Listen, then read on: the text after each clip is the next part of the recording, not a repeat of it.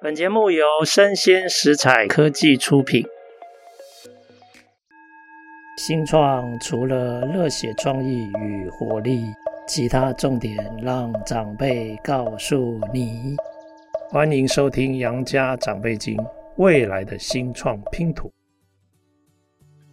各位听众，大家好！今天非常高兴邀请到一位超级有理念的美女哈，我是透过她的面包店认识她的哦。她的面包店的品牌叫味觉的感动，她是 Lisa。我们请 Lisa 跟各位听众打声招呼。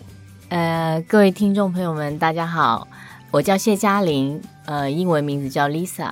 今天非常荣幸呢，有机会参加家宴这个节目，然后跟大家分享一些做面包的故事。是是是，在介绍味觉感动之前，哈，我想先请 Lisa 自我介绍一下，你以前是学什么、做什么，后来为什么变成面包师傅？是，其实我以前学的、做的都跟面包一点关系都没有。是哦。那我好像很多人都这样，对对对，真的很多人都这样。对，所以我是到四十岁那一年呢，才决定说我想要去日本学烘焙。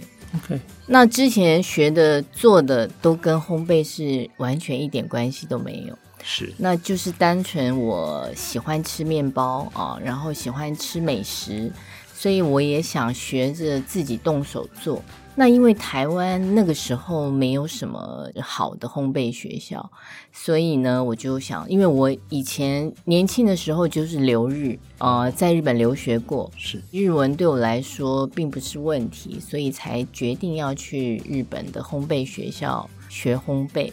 OK，好，那有以前留日的基础嘛，所以自然而然就往日本去寻找。是，哎，那你可不可以跟我们分享一下，你后来怎么找到你学习的这个师傅？嗯哼，就也是很巧合哈，因为我刚开始去日本的时候，自己也不敢确定说我到底喜不喜欢。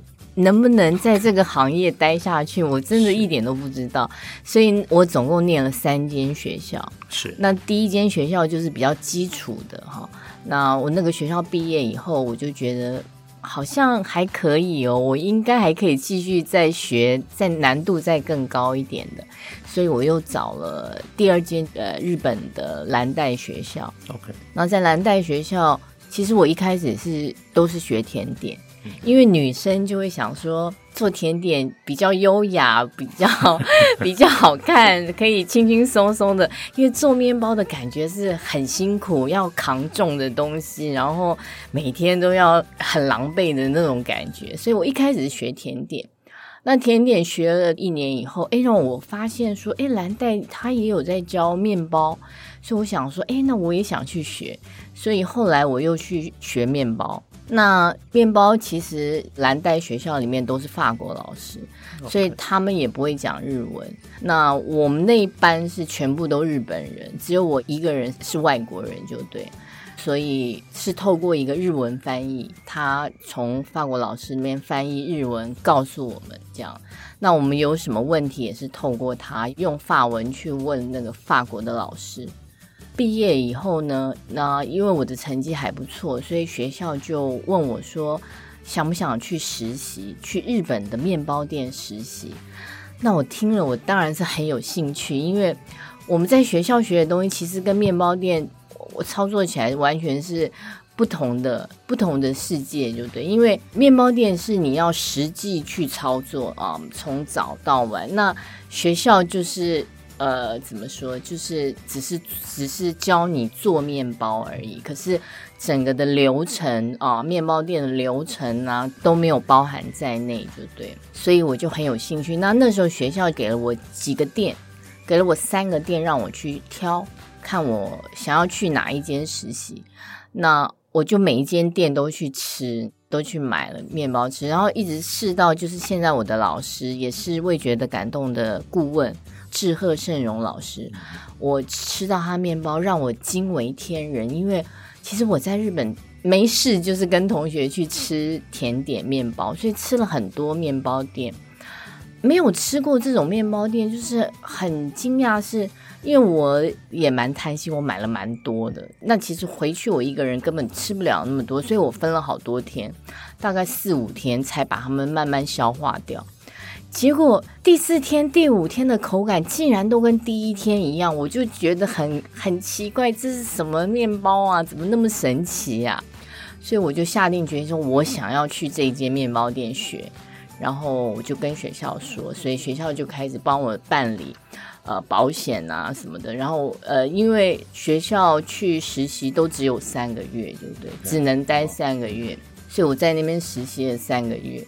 然后三个月呢，发现说哇，日本人的这个职人的精神真的让我是觉得很惊讶，因为他们他们工时好长哦，他们一天大概要上十五六个小时，然后就是一直站着，然后也没有中间休息，也没有桌子椅子让你坐下来可以好好吃顿饭休息，没有，就是像打仗一样，很可怕。我在那边三个月，我真的是觉得好累，因为我没有做过面包店的经验，我就觉得哇，怎么是这个样子？就是，不过我还是咬着牙忍下来了，没把你吓跑，对，没把我吓跑。然后结果呃，后来我就觉得说啊，我就觉得哇，这面包真的是太深奥了，这个跟甜点又是完全不同的领域，因为面包它是活的东西，它是发酵的。发酵的跟随着温度啊、湿度都有呃一些不同的变化，所以变得你常常要去调整。那我就觉得，哎，我这样不行，我这样我应该还要再念一个学校，对不对？所以后来我又找了第三个学校。那去第三个学校上课以后呢，因为第三个学校离老师的面包店也蛮近的。我有时候会做一些甜点啊什么的，然后因为太多了，一个人也吃不完，所以我就会带去老师面包店，请他们大家吃，就对。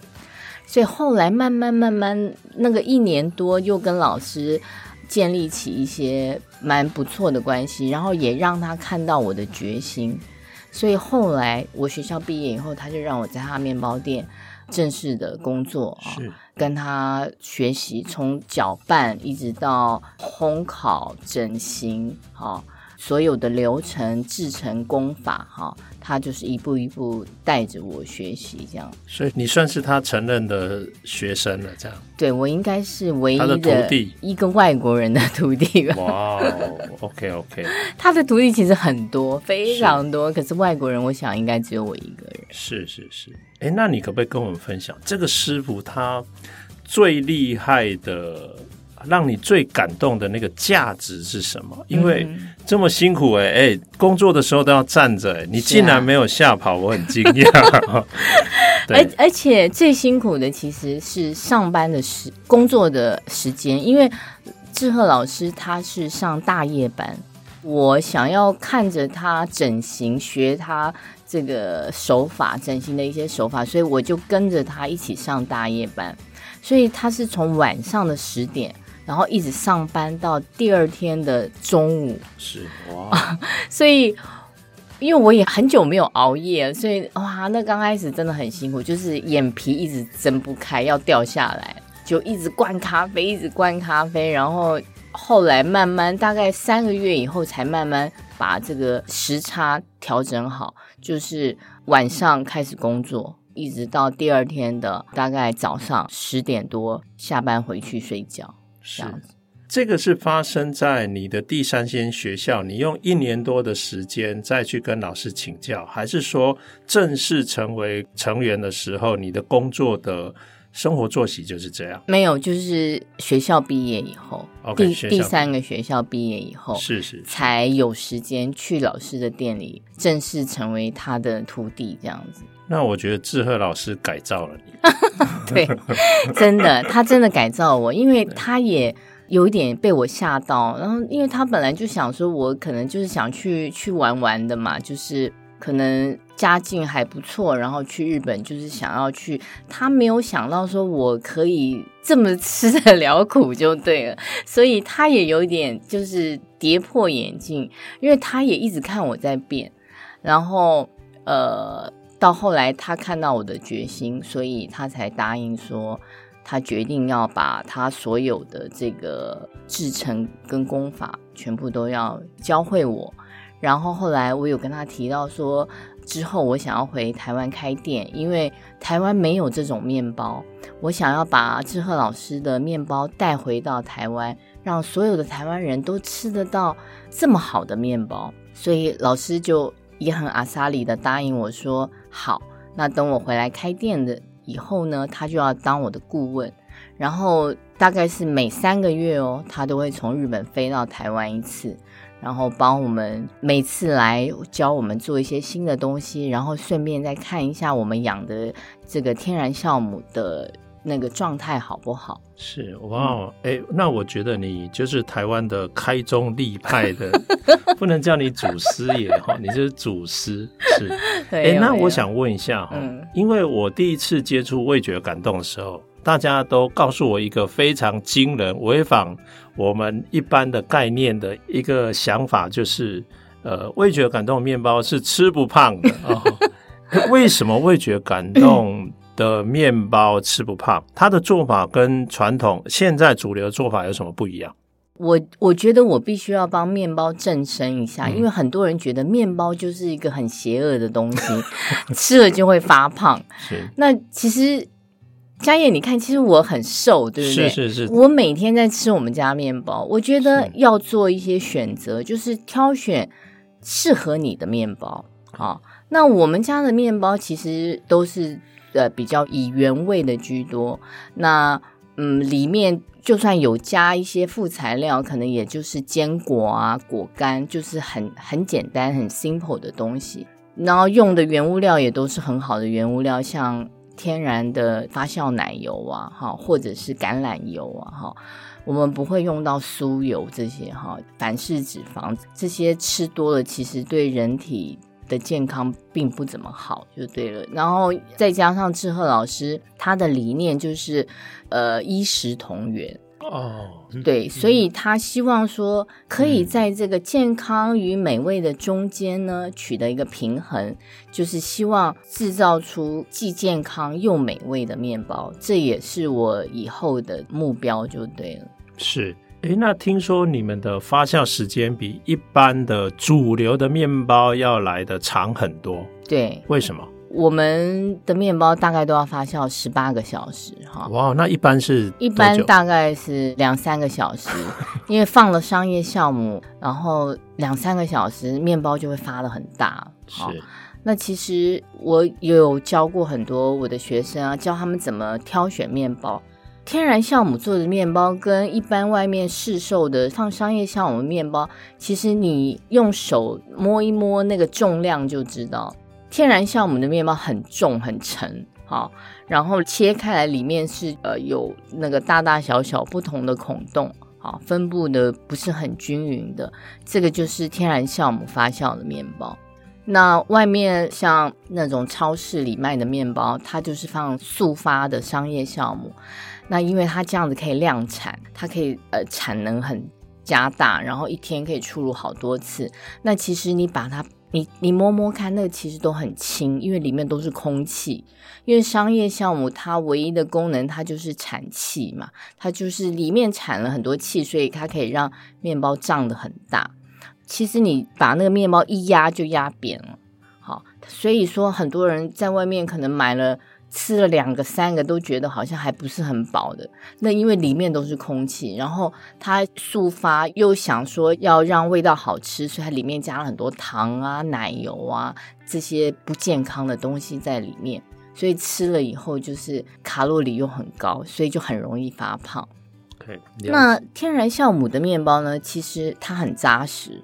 它的口感是带有一点 Q Q 弹的口感，所以其实切个两三片吃下去就很有饱足感。嗯，那这是这两个最大不同的地方。还有就是长时间发酵的面包，因为我们在这个特定的十八度的发酵箱里面发酵十八个钟头，那这十八个钟头呢，其实会产生很多化学变化，哈。一般的面包，它里面其实只有酵母菌而已。那我们的加了天然酵母的面包里面呢，它除了酵母菌以外，它还有一个乳酸菌。好，等于是酵母菌跟乳酸菌的共同的合作，哈。然后这个面包呢，长时间发酵，我们在这么长的时间里面呢，希望创造出一个优质的繁殖的环境，好，让乳酸菌跟酵母菌的产值可以最大化，所以它会产生很多氨基酸啊，跟酵素这些人体好消化的营养素。这个就是天然酵母面包这个。特别又神秘的一面，所以很多我们的客人呢，吃了我们家面包就觉得很奇怪，说：“哎，为什么我在外面吃的面包吃了以后会胃酸、胃胀气，可是吃了味觉的感动的面包完全不会？”那就是长时间发酵呢，也是其中的一部分。哇听起来我有点懂为什么衣食同源，就是你味觉感动是一个健康的面包，除了那些比较不健康、容易发胖的那些东西你们不加，其实又利用这个长时间的发酵，是创造一个好的菌种。对，然后这些菌种它自然可以生产出一些健康的这种元素，是，然后对我们的健康是有帮助的。没错。OK OK，所以这个可不可以说就是你们的健康不发胖的面包的 密码？没错。哦，我觉得你解释很清楚啊，听起来不会很难懂哦。可能是你已经完全融会贯通了哦。嗯，我讲的比较口语化，因为一般讲太多化学的名词，人家会觉得听了很很深奥。那我希望用比较口语化的解释，让大家了解说，哦，原来长时间发酵的天然酵母面包，呃，吃了会对人体有什么好的帮助？是。哎，我觉得这个 Lisa，因为她返璞归真哦，她念过三个学校哦，才到今天这个境界。可是讲出来的话，我们完全都听得懂哦，实在是很厉害。哎，那我请教一下哈，我因为我不太知道呃，面包师傅的日常，你可不可以跟我分享每一天其实让你最开心的这个工作的内容是什么？嗯。其实我什么都做耶，是。因为我当初在志贺老师那边研修的时候，我就亲眼看到老师跪在地上拖地，所以我就知道说，哦，日本人他们的职人精神是这个样子。老师第一个教我就是打扫，他说你如果店里打扫的不干净，不整洁的话，你做的面包也不会好吃的。是，所以这个观念我一直记在脑海里。所以我现在也教我的其他同事，也是第一个先从打扫开始学起。所以我们店里非常的干净。是，我们每天大概最少要花两个小时的时间打扫。因为面粉它有时候会飞的到处都是，所以我们甚至于那个冰箱的上面啊都要上去擦，还有灯啊那些看不到的地方全部要爬上去擦干净。好，因为会有粉尘。那我们又养了那么多的天然酵母菌种在店里，就很怕会有一些杂菌，所以打扫我们做得非常的彻底。是，所以我。什么都做，我不是只做面包，我还会跟大家一起打扫。是，那有多少同事被你吓跑？其实我现在最头痛的就是这个人力。OK，因为我不晓得台湾，我觉得尤其是面包店，真的是很难找人，找不到人，累，对不对？对，因为第一个累，第二个薪水低，好，然后。呃，所以说我一直不断的在教育新人，我也很累，因为他们有的人进来三个月、半年，有顶多一年就走了，那变得我要一直在教新人。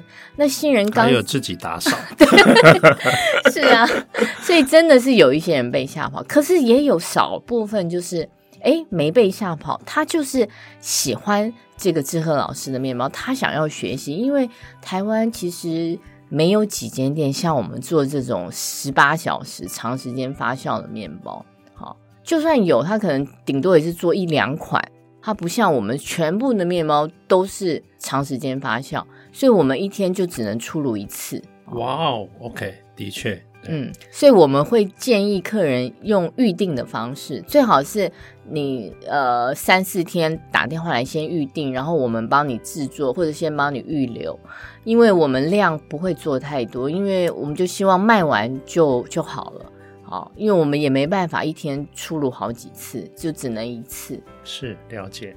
那你经营这个味觉的感动，这个非常独特，我觉得在台湾应该是独一无二的啦。哦，这个面包品牌，你觉得对你来说最难、最有压力的事情是什么？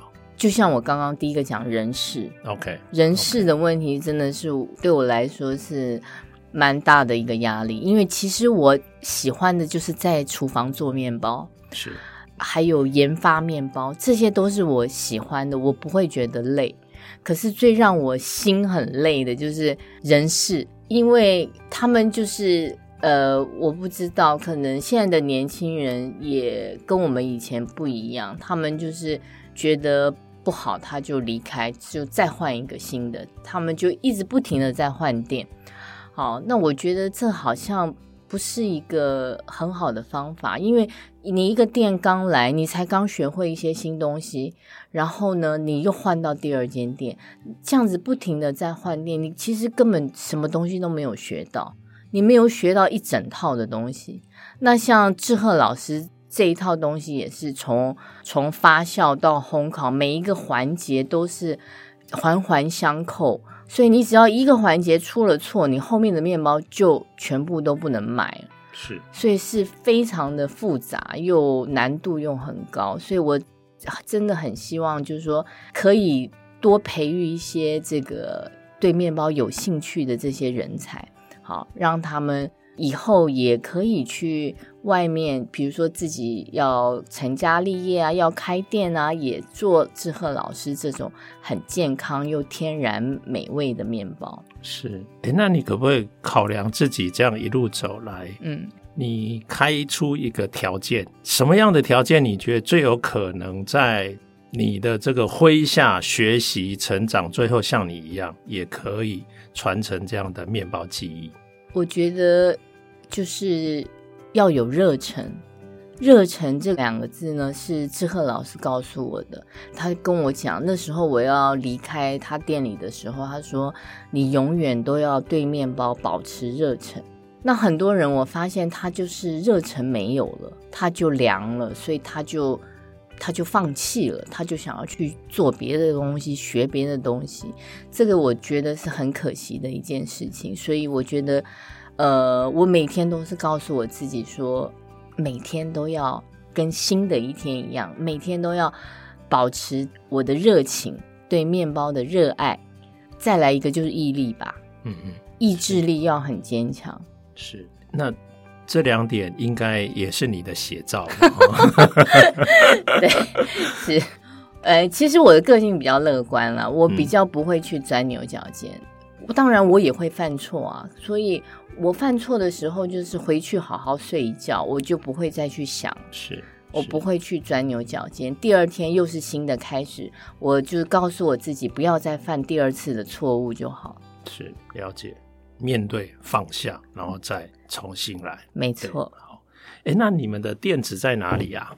我们的店在中药东路二段三十号。是。就在华山文创的斜对面那边。是，那是目前台北市一家实体店可以买得到你们的面包的地方。没错。OK，但是你有建议，就是说，如果喜欢你们的面包，可以先预定嘛？对，可以先预定。然后我们也有官网啊，很多外县市的他们会在网络上购买。用宅配的方式寄去他们家，是冷藏冷冻的方式宅配，还是常温的？常温的是限制于在台北市内，OK 啊，可能是用拉拉木送啊什么。那外县市的一定是要冷冻配送。是 OK，哎，我想请你介绍一下哈，嗯、你们店里面最热销、最有人气的面包，你可不可以帮我们介绍那是什么面包？嗯，蛮多的。那我先说生吐司好了，好，生吐司是我自己研发的一款面包。志贺老师没有，志贺老师他没有卖生吐司，他他比较不喜欢跟着潮流。那生吐司是这几年很流行的一款面包嘛？我简单的介绍一下，就是日本人一个日本人发明的，因为日本人他们吃吐司会把那个皮切掉。因为那皮比较硬嘛，他们就会把那个边边都切掉。他就想发明一款连皮都很软的面包，然后可以让老年人啊、小孩啊都可以吃，所以就诞生了这个生吐司。那我把它就是我重新研发改良过，我的生吐司吃起来的口感是有点像蛋糕的口感哦，哦，然后也是很湿润，也带一点 Q 弹。那会建议大家直接用手撕着吃就好了，因为它很软，然后根本就不需要切。那不过因为它里面放了很多那个天然发酵奶油，嗯，所以建议也是不要多吃了哈。OK，因为吃多还是会胖。是，我已经忍不住了。那你可不可以再介绍一款？再介绍一款，呃，其实有特色面包很多哎，像。嗯志贺老师有一款，我也想介绍红酒礼物面包。哦，那这款面包呢，是老师当初研发的一个想法，就是他想做一款有点像棒蛋糕的面包。嗯、那所以这条红酒礼物呢，它其实很适合拿来送礼。它一条大概就有一公斤那么重，很重，所以它里面是满满的这个坚果跟果干。哦然后还加了红酒，是啊，加了红酒进去搅拌，所以算是一条蛮昂贵的面包，可是很适合拿来当做伴手礼。那嗯，因为一般人的想象里面好像就是红酒通常就是配 cheese 啊，配坚果啊，其实红酒拿来配这个红酒礼物面包也蛮适合的，它很适合配红酒，是。然后把它切片，切的薄薄的，那个切断层面那边就可以看到满满的坚果，啊有五种不同的坚果，还有无花果，两种果干在里面。哇，我很难想象一条面包一公斤哎，对，真的很沉。那还不能买太多，对，买回去会很累哦。所以我们也有卖四分之一条哦。有的人想要吃吃看哦，所以他可以买四分之一或者是半条这样。那要送礼的话，可能就是一条会比较好看这样。好，所以如果我们到华山文创园区的对面，你的店，我们每天都会看到你吗？会，我都在厨房，我不在前面。OK OK OK，我不在。门市，可是我都在后面，对不对？好啊，那我帮各位听众描述一下哈，因为你们只听到 Lisa 的声音，没有看到她。Lisa，我目测她应该身高一七零以上。但是她的体重，我认为应该不到四十五公斤哦。没有啦，我没有那么瘦，我真的没那，我也有五十一公斤。OK OK，可是看起来特别的瘦，我觉得目测看起来不像四十五公斤哦。所以这也许就是味觉的感动，面包神奇之处哈。那我希望大家听了以后会跟我一样有兴趣，然后可以到 Lisa 的店哦，味觉的感动去看看。那喜欢的话。可以挑你们特别喜欢的东西，用预定的方式可能更方便。是的，好，好啊。那今天非常谢谢 Lisa 跟我们的分享。嗯，我也要谢谢家业。是，那也谢谢各位听众的收听，我们下次见，拜拜，拜拜。